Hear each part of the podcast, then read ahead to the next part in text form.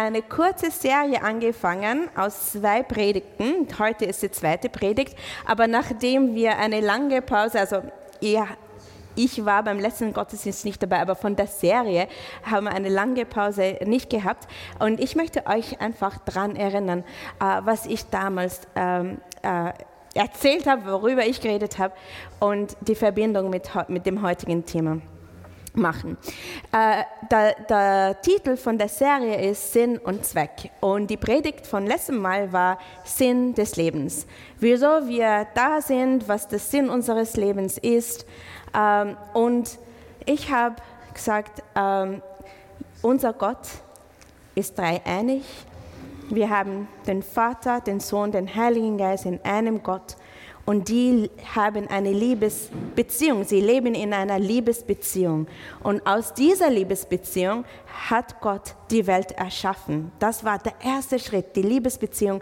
Und dann aus dieser Liebe sind wir gekommen. Und die Dreieinigkeit, Vater, Sohn, Heiliger Geist, die lieben einander und die verherrlichen einander. Das heißt, sie leben füreinander, sie erzählen voneinander, Jesus hat auf der Erde von dem Vater erzählt. Er hat den Weg zum Vater gezeigt. Er hat Menschen mit dem Vater versöhnt und in dem hat er den Vater verherrlicht. Der Heilige Geist zeigt uns den Willen Jesu.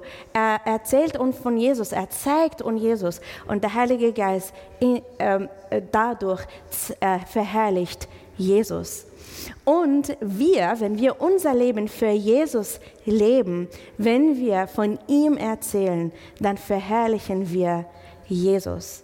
Und wenn wir nicht für uns leben, aber füreinander, dann ist es auch eine Liebesbeziehung.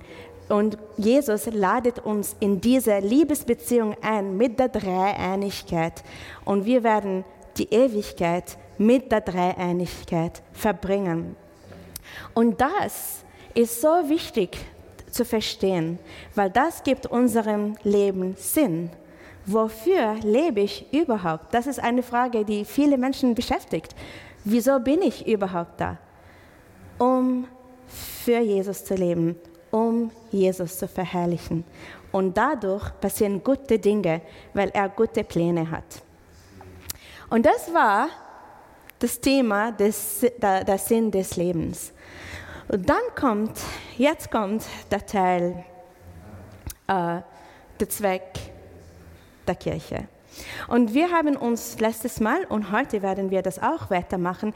Wir beschäftigen uns gerade mit Johannes 17, äh, das Kapitel, wo Jesus betet vor seinem Tod. In Johannes, in vielen Kapiteln, sehen wir also vor diesem Gebet, wie Jesus den letzten Abend auf dieser Erde mit seinen Jüngern verbringt. Die feiern Abendmahl zusammen zum ersten Mal.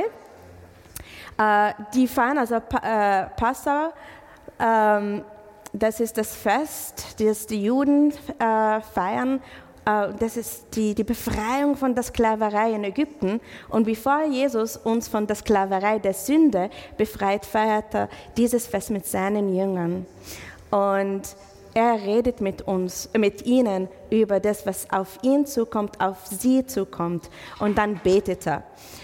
Und in den ersten fünf äh, Versen, die wir letztes Mal gelesen hat, haben, betet Jesus für seine Mission, für seine Herrlichkeit. Er sagt, Vater, ich habe meinen Auftrag erfüllt. Ich habe das alles jetzt gemacht. Ich stehe vom Kreuz und verherrliche mich in dem. Und, äh, und, heut, und, und jetzt, also da, es gibt 26 Verse in diesem Kapitel. Fünf davon sind über Jesus. 21 davon sind über uns. Also das sagt uns was, oder? Ich möchte jetzt in den, in den, in die, ins Kapitel eintauchen.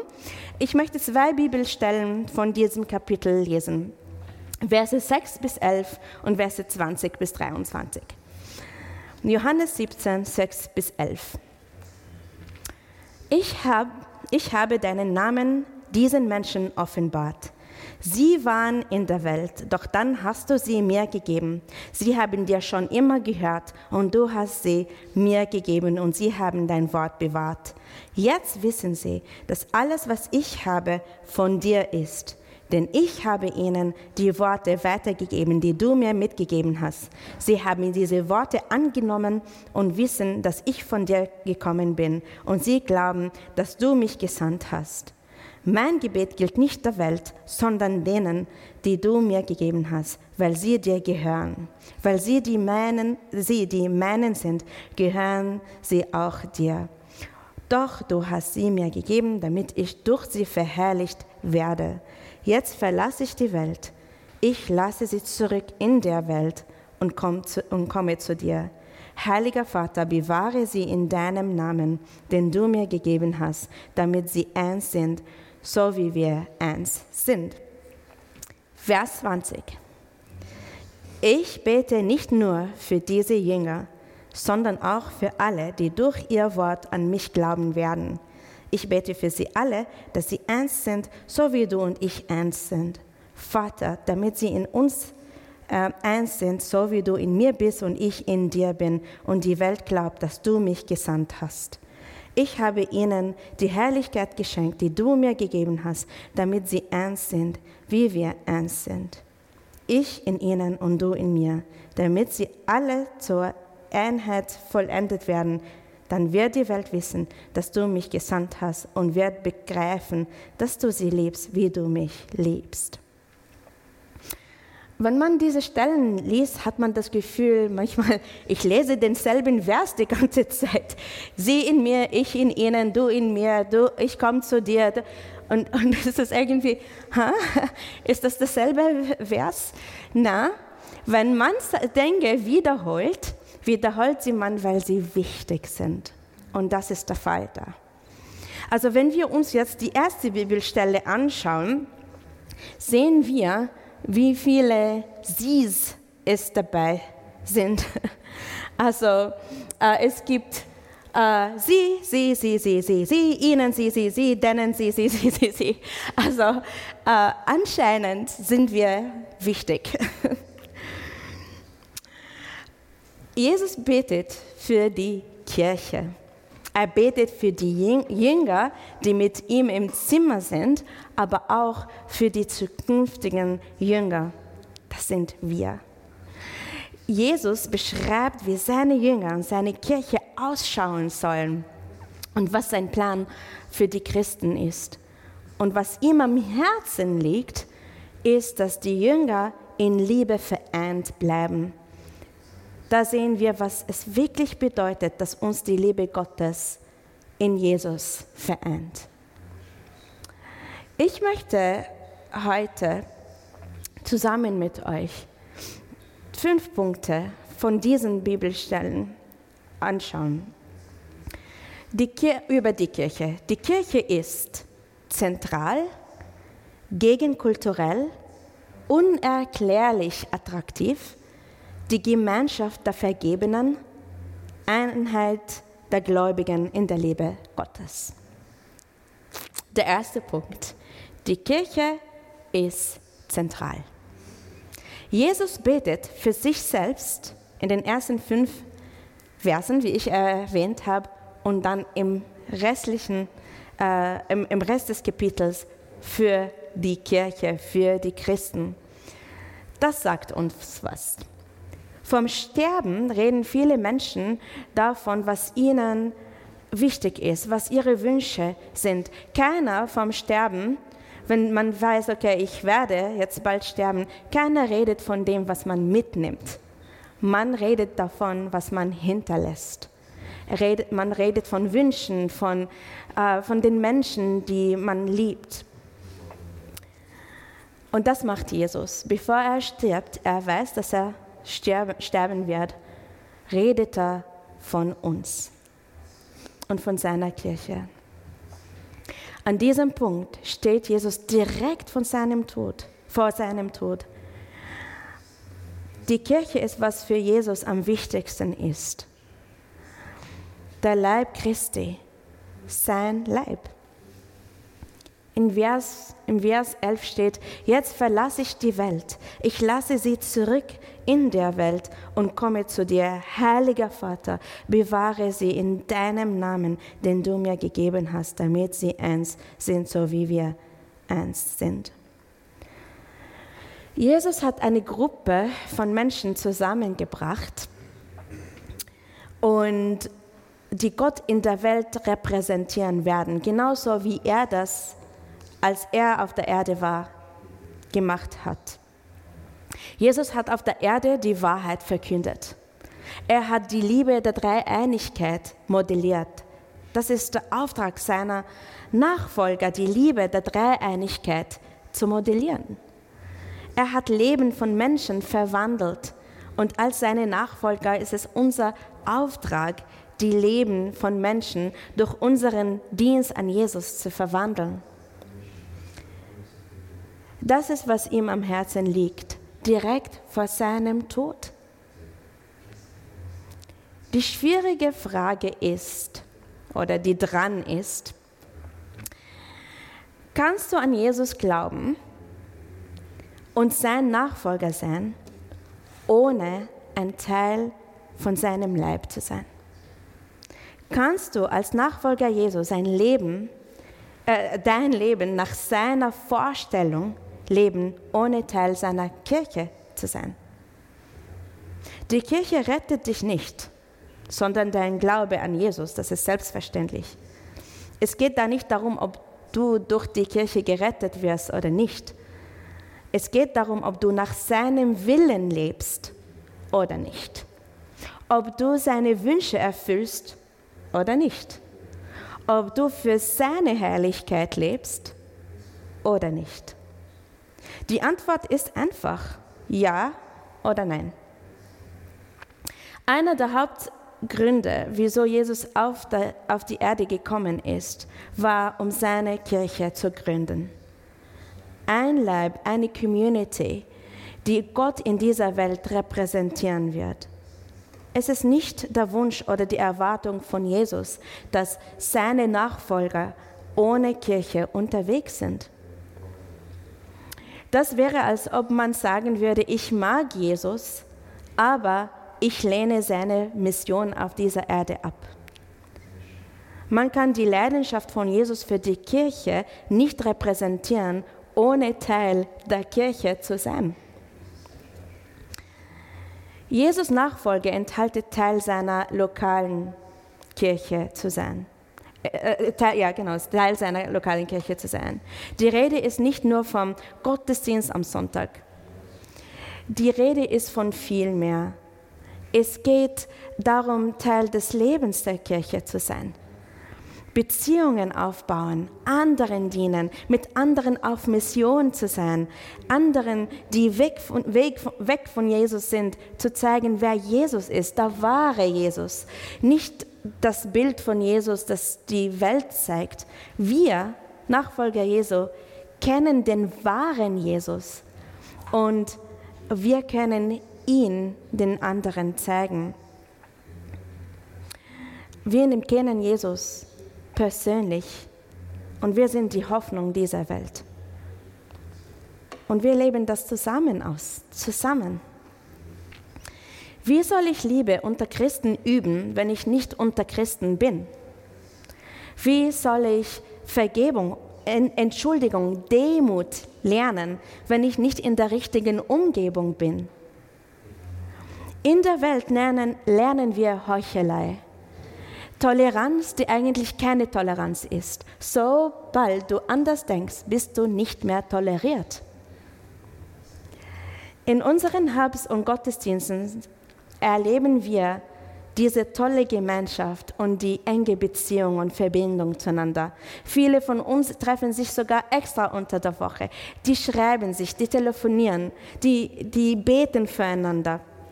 Es gibt Gemeinschaft unter der Woche, auch ohne, ohne Gottesdienst. Im Gottesdienst kommen wir zusammen als große Familie, aber das Leben der Kirche geschieht unter der Woche. Ähm, wir gehen auf die Straße zusammen.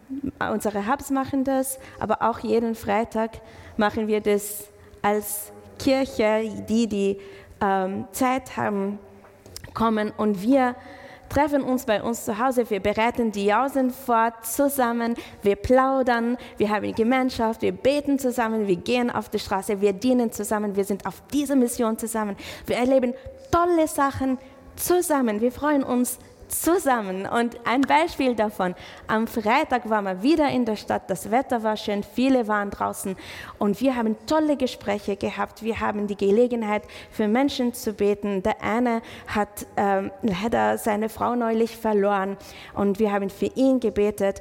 Wir haben gebetet für eine Frau, die seit ihrer Kindheit an Migränen äh, leidet und die haben sich über uns gefreut. Sie haben uns von der Ferne gesehen und sie haben schon gelächelt und die haben uns von der Ferne begrüßt.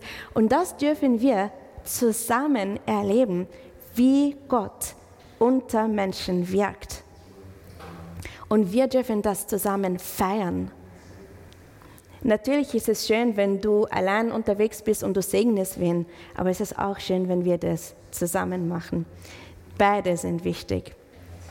Wenn wir über die Nachfolge Jesu reden, dann ist die Rede von Leidenschaft für seine Kirche, weil sie für ihn zentral ist. Wenn ich sage, ich bin leidenschaftlich für Jesus unterwegs, dann, wenn ich das sage, dass ich leidenschaftlich für Jesus unterwegs bin, dann bin ich auch für seine Kirche leidenschaftlich. Der zweite Punkt. Die Kirche ist gegenkulturell. Die biblische Kultur wird immer anders sein von der gegenwärtigen weltlichen Kultur. Das ist immer der Fall. Christ zu sein heißt nicht nur, dass man andere Werte, ein anderes Verhalten und einen anderen Glauben hat. Die, der christliche Glaub, Glaube schafft ein, ein, äh, eine komplett andere Kultur, einen vollkommen anderen Menschen. Kirche wird immer radikal anders von ihrer Umgebung. Im Vers 9 steht, mein Gebet gilt nicht der Welt, sondern denen, die du mir gegeben hast, weil sie dir gehören. Jesus sagt nicht, dass ihm die Welt wurscht und egal ist. Das sagt er nicht. Letztendlich, wie wir wissen, Johannes 3, Vers 16 steht, denn Gott hat die Welt so sehr geliebt, dass er seinen einzigen Sohn hingab, damit jeder, der in, an ihn glaubt, nicht verloren geht, sondern das ewige Leben hat. Also ihm ist die Welt wichtig, aber hier betet er nicht für die Welt, er betet für die Christen. Allerdings, also er, er liebt die Welt, aber allerdings muss die Kirche unterscheidbar von der Welt sein. Warum? Vers 9. Weil sie dir gehören. Weil wir ihm gehören. Und das macht den ganzen Unterschied. In 1. Korinther 6, also in 1, in 1. Korinther redet Paulus zu den Christen in Korinth und im Kapitel 6, Verse 19 und 20 sagt er das folgende. Ihr Christen gehört nicht euch selbst, denn Gott hat einen hohen Preis für euch bezahlt. Deshalb ehrt Gott mit eurem Leib. Wir Nachfolger Jesu gehören ihm. Wenn du an Jesus glaubst, dann bist du sein. Das ist ein radikales kulturelles Statement, das dich kulturell verändert. Was ist der Eckstein von der westlichen Kultur? Das Herz der, der, der, nicht der westlichen Kultur, das Herz der westlichen Kultur ist, du gehörst dir selbst. Du hast das Recht zu entscheiden, was für dich stimmt und nicht stimmt, was für dich falsch oder richtig ist. Du bist dein. Das ist unsere Kultur im Westen. Allerdings, dass wir Jesus gehören, ist in traditionellen Kulturen auch radikal. Ich komme aus einer traditionellen, traditionellen Kultur. Du gehörst dir nicht, sondern deiner Familie. Die Familie entscheidet, wer du bist und was du machst. Ich möchte ein Beispiel vom Geld geben. In der westlichen Kultur, dein Geld gehört dir. In der traditionellen Kultur, dein Geld gehört der Familie. In der biblischen Kultur, dein Geld gehört Gott. Und das gilt in jedem Bereich. In der westlichen Kultur gehört dein Körper dir. Was du machst mit, mit dir selbst, gehört dir. Ja? In, der Kultur, in der traditionellen Kultur Du gehörst deiner Familie. Du kannst nicht einfach machen, was du willst mit deinem Körper, mit deinem Leben. Wenn du das so machen willst, dann musst du das verheimlichen. In der biblischen Kultur gehörst du, dein Körper gehört Gott. Und äh, in jedem Bereich, deine Ziele, ja, das, das gilt für jeden Bereich deines Lebens. Ja? Also ich komme aus einer Kultur, die wirklich alles bestimmt. Du hast nicht die Freiheit, deine Haare zu färben, wie du willst. Das ist unakzeptabel, äh, lilane Haare zu haben. Ja? Also keiner macht das, auch wenn du das so sehr willst. Das ist unakzeptabel, du machst es nicht. Also ganz einfache Sachen wie wilde Farben. Also wie, wenn du heiratest, ich weiß noch, mein, mein Bruder, ich, ich bin die Jüngste in, in meiner Familie, wir sind drei Geschwister. Und mein Bruder hat sich, also er ist jetzt glücklich verheiratet, hat drei Kinder, aber vor vielen Jahren hat er sich in, äh, in eine Frau verliebt und er, er war wirklich ernst, also er wollte sie heiraten und meine Familie ist ausgeflippt und sie wollten sie nicht und er hat sie nicht heiraten dürfen und, und aber das war wirklich so ein großes Thema. Er hat, er hat keine Beziehung mit ihr anfangen dürfen, weil mein Vater nicht begeistert war. Also er hat keine Chance gehabt, weil die Eltern äh, nicht glücklich damit waren. Und ich als die Jüngste in meiner Familie, ich, äh, alle Entscheidungen haben sie für mich getroffen. Und als Erwachsene war es für mich so schwierig, Entscheidungen zu treffen, weil ich nicht gewohnt war. Ähm, die haben alle Entscheidungen für mich getroffen. Und als ich dann letztendlich entschieden habe, na, ich treffe meine eigenen Entscheidungen, war ich sehr rebellisch. ähm, und meine Entscheidungen, die ich für Jesus getroffen habe, die machen für meine Familie immer noch keinen Sinn. Die haben keine Ahnung, was ich mache. Am Anfang haben wir wirklich viele Konflikte gehabt, weil ich bin die Tochter. Sie, meine Eltern haben sich für mich geopfert und jetzt bin ich dran, mich für sie zu opfern. Dass ich mich für Jesus opfere, war keine, kein Thema. Na, das macht man nicht. Du opferst dich für deine Familie. Äh, ich habe nichts Wildes gemacht. Ich wollte einfach Jesus dienen. Aber ihr Wille war anders und das hat viele, viele Konflikte verursacht. Wir haben eine gute Beziehung, aber sie verstehen mich überhaupt nicht. und die äh, Entscheidungen, die wir getroffen haben, waren immer so wild. Jobs wechseln, Länder wechseln. Also wenn du Jesus nicht kennst, wenn du für Jesus nicht lebst, dann macht das keinen Sinn. Wenn du Gott gehörst, dann lebst du nach seinem guten Willen für die Welt. Aber wenn du für dich lebst, dann ist dein Wille im Zentrum deines Universums. Und dieser Wille dient dir. Das ist dein Wille und dieser Wille dient wir, dir, wenn du für diesen Willen lebst. Sogar auf der menschlichen Ebene gehörst du nicht dir wirklich. Also du bist immer mit anderen verbunden. Äh, dein Leben hat eine Auswirkung auf deine Eltern, auf deine Kinder, auf deine Freunde, auf deinen Mann, auf deine Frau, auf deine Freundin, auf deinen Freund. Wir sind nicht so isoliert wie wir uns manchmal wünschten. Christ zu sein hat einen Einfluss darauf, wie du mit Sex, Geld und Macht umgehst. Alles gehört Gott. Wir werden immer anders als unsere, unsere Welt sein, egal in welcher Kultur und in welcher Zeit wir leben. Unsere Gesellschaft verändert sich ständig, aber Gott bleibt unverändert. Solange wir nicht gegenkulturell sind, folgen wir nicht dem Plan von Jesus. Aber wenn wir gegenkulturell leben, dann verherrlichen wir Jesus. Dritter Punkt. Die Kirche muss unerklärlich attraktiv sein. Äh, Vers 10. Weil sie die meinen sind, gehören sie auch dir.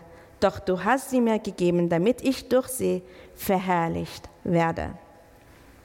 Es ist unser Auftrag, die Herrlichkeit Jesu zu zeigen. Jesus erinnert uns daran. Wie sollen wir das tun? Es ist nicht genug, eine nette Person zu sein. Es gibt viele liebe und nette Menschen, die gute Dinge tun.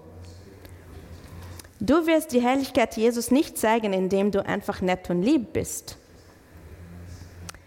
Wir müssen unerklärlich sein. Was meine ich damit? Ich gebe euch das erste Beispiel von Apostelgeschichte 4. Ähm, Apostelgeschichte, das ist der Anfang der Kirche. Die Kirche hat nicht existiert und auf einmal ist sie entstanden. Jesus ist gestorben, er ist auferstanden, er ist in den Himmel zum Vater gegangen. Äh, die, er hat den Jüngern den Heiligen Geist gegeben und auf einmal ist die Kirche entstanden. Sie haben gepredigt, sie haben geheilt im Namen Jesu. Und da in Apostelgeschichte sehen wir, wie das alles passiert ist. Und in Kapitel 4, Verse 32 bis 34 steht, die Gläubigen waren ein Herz und eine Seele. Sie betrachteten ihren Besitz nicht als ihr persönliches Eigentum und teilten alles, was sie hatten, miteinander. Die Apostel bezeugten eindrucksvoll die Auferstehung von Jesus Christus und mit ihnen war die große Gnade Gottes.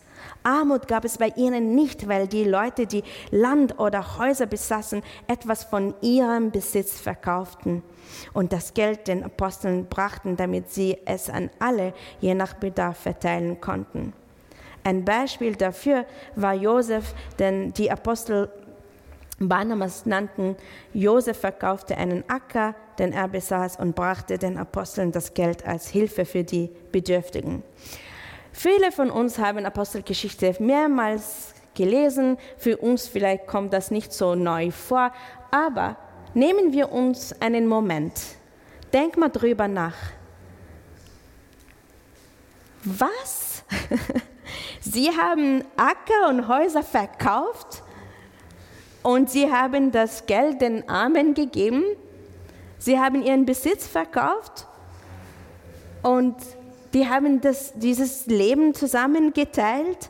Also eigentlich, wenn man das wirklich durchliest, ist es wild. Wer macht sowas? Wer macht sowas? Es ist verrückt. Wenn du Jesus nicht hast, wenn du nicht für Jesus lebst, dann ist das nur irre, was wir da lesen. Wir müssen brennende Bücher sein. Was heißt es? Mose im Alten Testament, äh, er hat ja, 40 Jahre alt war Prinz, äh, 40, 4, ja, die ersten 40 Jahre, dann war er 40 Jahre Hirte. Und in dieser Zeit, so zum Schluss, er war 80, hat er einen brennenden Busch gesehen, der da nicht verbrannt wurde. Und das war attraktiv. Deswegen ist, wollte er unbedingt schauen, was das war. Er ist hingegangen, weil das attraktiv war. Feuer, aber ohne Brand. Ja, der Busch ist da gestanden und wurde nicht verbrannt. Er hat, der Busch hat ihn neugierig gemacht. Was ist da los? Das macht keinen Sinn. Und ähm, in, äh, in, in, die Feuerzungen in Apostelgeschichte 2 haben keinen Sinn gemacht. Die Jünger, die nicht gebildet waren, haben angefangen, in fremden Sprachen zu reden. Das hat keinen Sinn gemacht. Und die einzige Erklärung, die anderen, die, die anderen gehabt haben, war, die sind schon betrunken um neun in der Früh. Es hat keinen Sinn gemacht. Und wir wenn wir attraktiv sein wollen, wenn wir andere neugierig machen wollen, dann muss man unerklärlich sein. Fragen kommen auf uns zu. Wie? Wieso schlafst du nicht mit deiner Freundin oder mit deinem Freund vor der Ehe? Das macht keinen Sinn in unserer Kultur. Was, was steckt dahinter? Wieso machst du das nicht? Wieso spendest du so viel Geld an deine Kirche, statt einfach mehr Geld zu haben? Es macht keinen Sinn. Wieso verschwendest du dein Geld? Wieso hast du deinen tollen Job verlassen, nur weil du einen anderen Plan von Gott bekommen hast? Du hast einen guten Job, behalte ihn. Was ist los mit dir? Wieso verbringst du so viel Zeit mit den Obdachlosen? Hast du keine anderen Freunde? Warum ziehst du um, wenn du an dem neuen Ort keinen Job hast, nur weil du Gott dienen willst?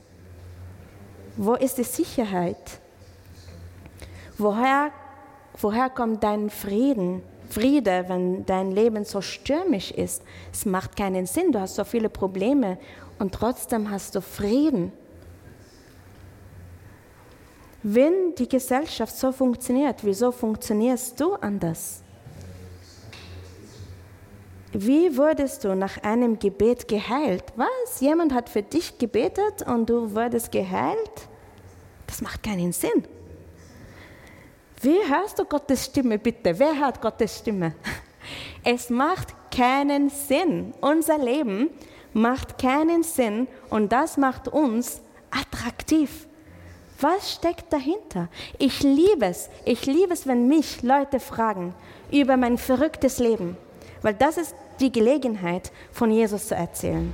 Das ist meine Chance, von Jesus zu erzählen, weil mein Leben keinen Sinn macht.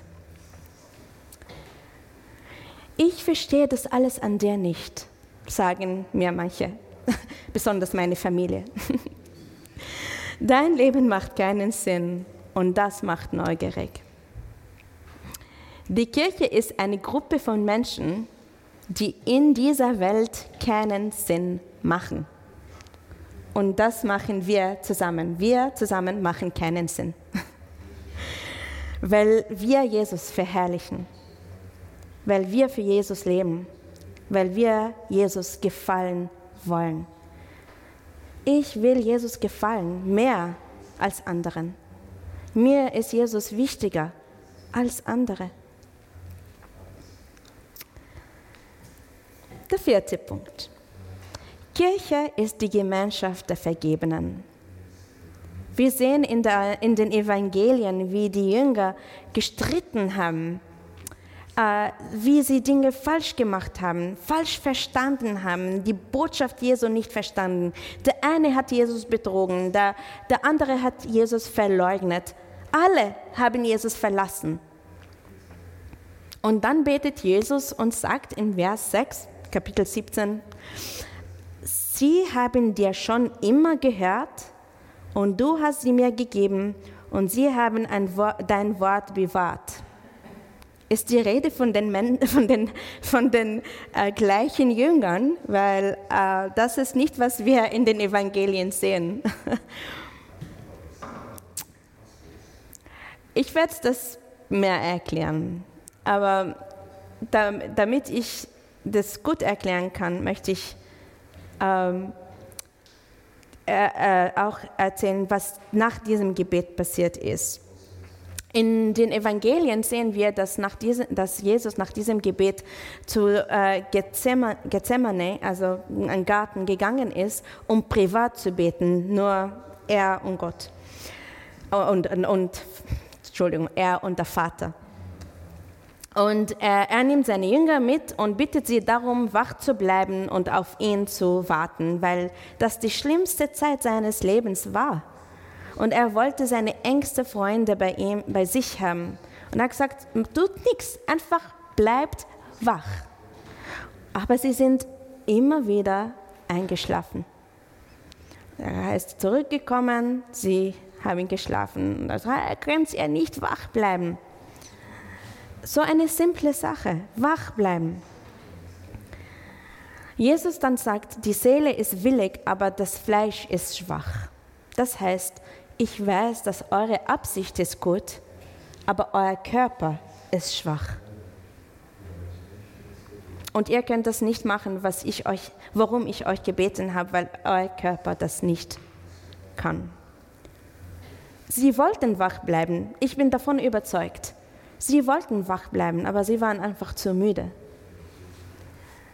Kennst du das? Kennst du das persönlich? Du glaubst an Jesus, du liebst ihn, du weißt, was er will, aber du tust das Gegenteil. Obwohl du weißt, dass es falsch ist. Das Fleisch ist schwach. Und deswegen brauchen wir den Heiligen Geist, der uns stark macht. Aus unserer eigenen Kraft schaffen wir das nicht, aber mit ihm schon. Wie kann Jesus so was vergeben, wenn wir diese Fehler ständig machen, wenn die Jünger ihn ständig enttäuschen? Wie kann er so großzügig sein mit seiner Geduld und mit seiner, seinem Verständnis? In Vers 11 steht, jetzt verlasse ich die Welt. Ich lasse sie zurück in der Welt und komme zu dir. Welchen Weg musste Jesus nehmen, um zum Vater zu gehen? Sein Weg führte durch das Kreuz. Ihre Sünde und unsere Sünde wurde am Kreuz vergeben. Sünde ist nicht egal. Schaut, wie viel sie Jesus gekostet hat. Unsere Sünde, um unsere Sünde wegzuwischen, hat Jesus am Kreuz sterben müssen.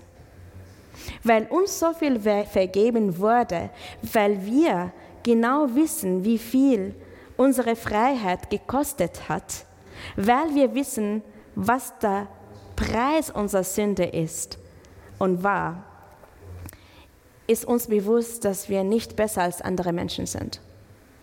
Jesus hat uns am Kreuz erkauft und weil wir an ihn glauben, gehören wir ihm. Wir dürfen nicht überheblich sein, weil was wir aus unserer Leistung verdient haben, ist der Tod. Das heißt, wenn kaputte, zerbrochene, verletzte Menschen zu uns kommen, sollen sie Platz bei uns finden, weil wir alle Jesus so dringend brauchen.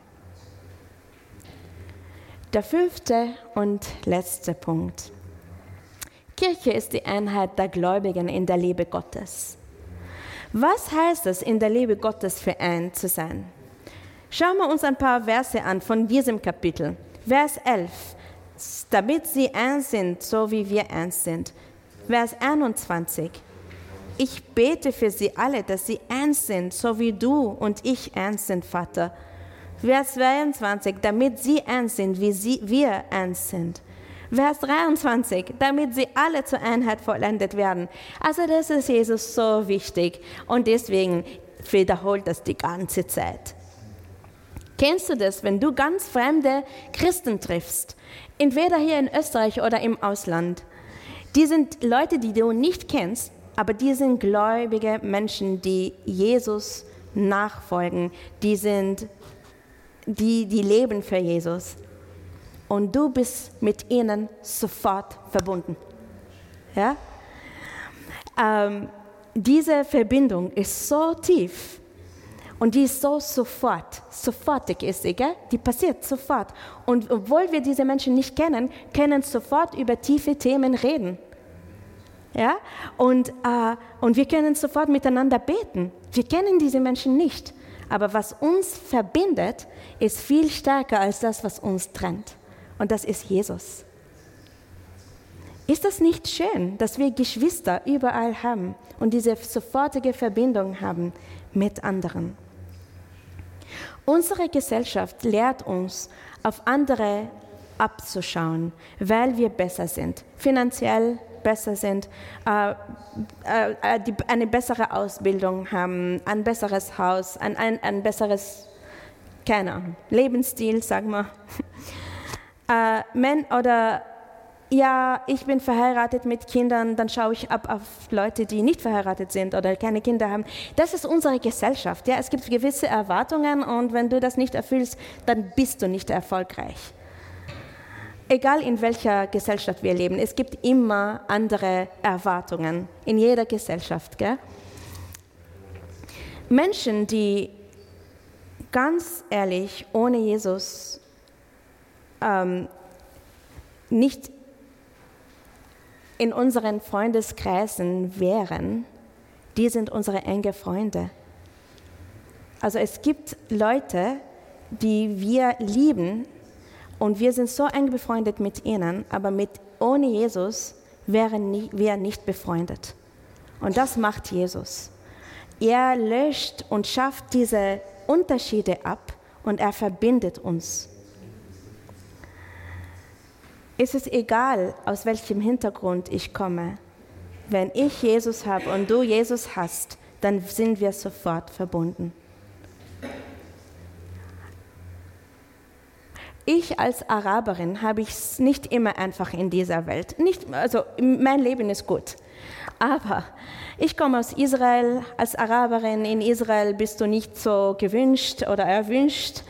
Ähm, nach der Flüchtlingskrise vor sieben Jahren äh, haben Araber nicht den besten Ruf da, gell? viele Flüchtlinge.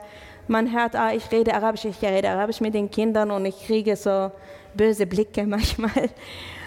ähm, aber ist es, ist es anders unter Christen? Ist es egal, was du bist und woher, wo du herkommst? Du bist herzlich willkommen.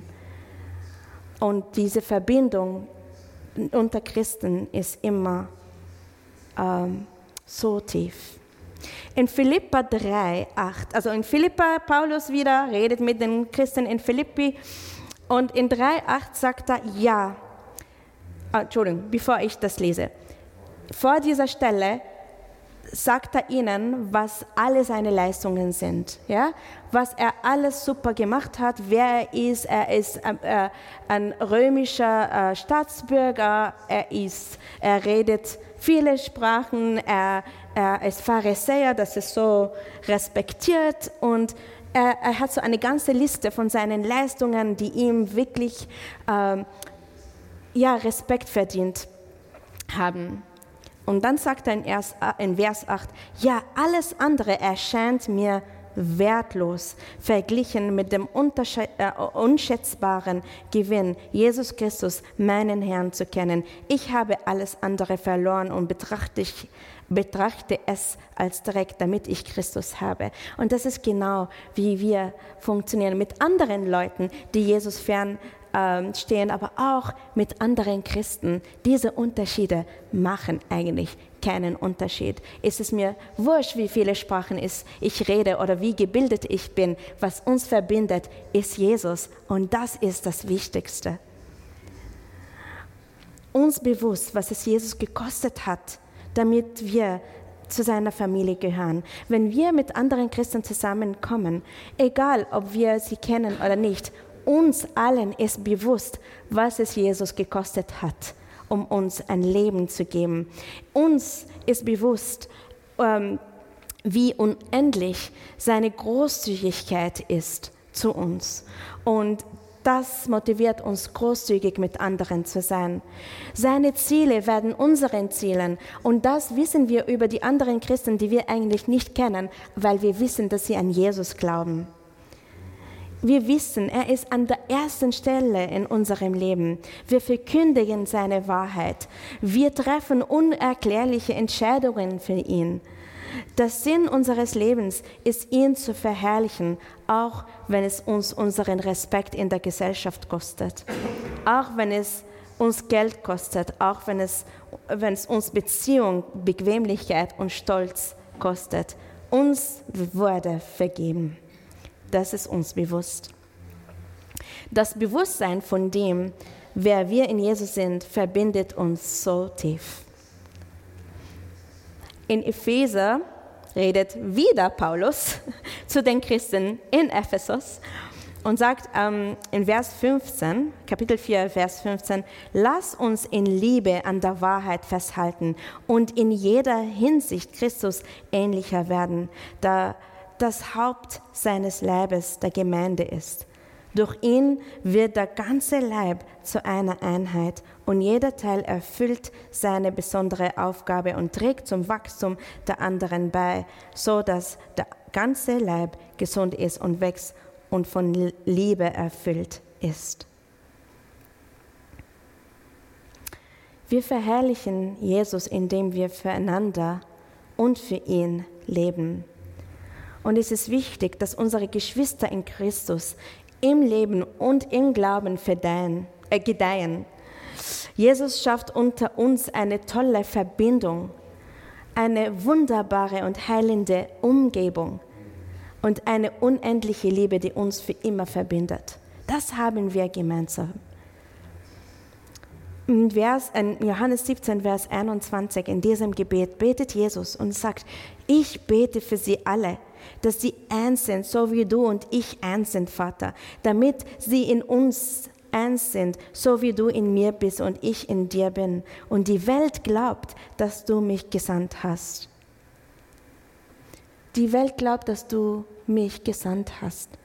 Wir zeigen der Welt, dass der Vater den Sohn gesandt hat. Wir haben die Gegenwart Jesu in uns und unter uns. Das ist attraktiv. Wenn ich mir diese Punkte überlege, dann kann ich der, äh, die Kirche nicht widerstehen. Die Kirche ist zentral gegen kulturell unerklärlich attraktiv, die Gemeinschaft der Vergebenen, äh, die Einheit der Gläubigen in der Liebe Gottes. Das will ich. Ich will unbedingt Teil davon sein, weil sie der Plan Jesu für mich und für uns ist. Lass uns unseren Zweck erkennen und annehmen, damit wir die Welt gemeinsam nach seinem Plan verändern. Wir brauchen einander. Wir leben für Jesus miteinander. Ich möchte mit einem Gebet abschließen und ich möchte euch darum bitten, aufzustehen.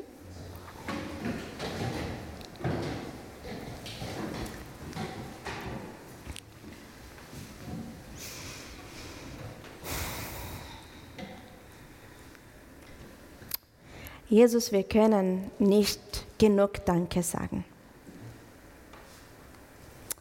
Aus dieser Dankbarkeit leben wir. Aus dieser Dankbarkeit segnen wir andere. Aus dieser Dankbarkeit opfern wir Geld, Zeit, Energie. Aus dieser Dankbarkeit treffen wir Entscheidungen für dich, weil wir dir gefallen wollen. Du bist alles. Und weil du gut bist,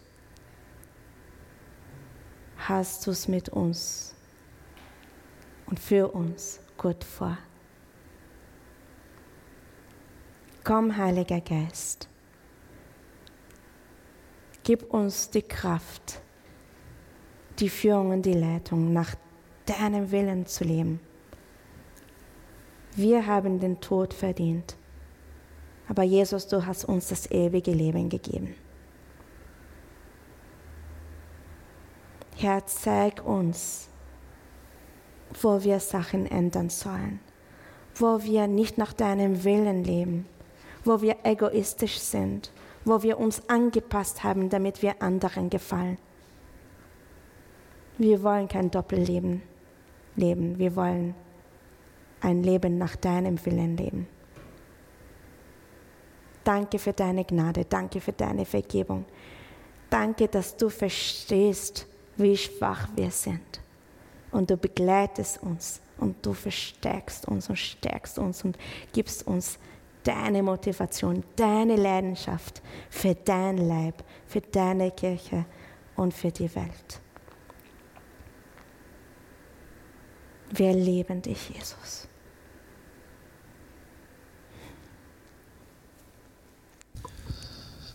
Bleiben wir kurz in Gottes Gegenwart.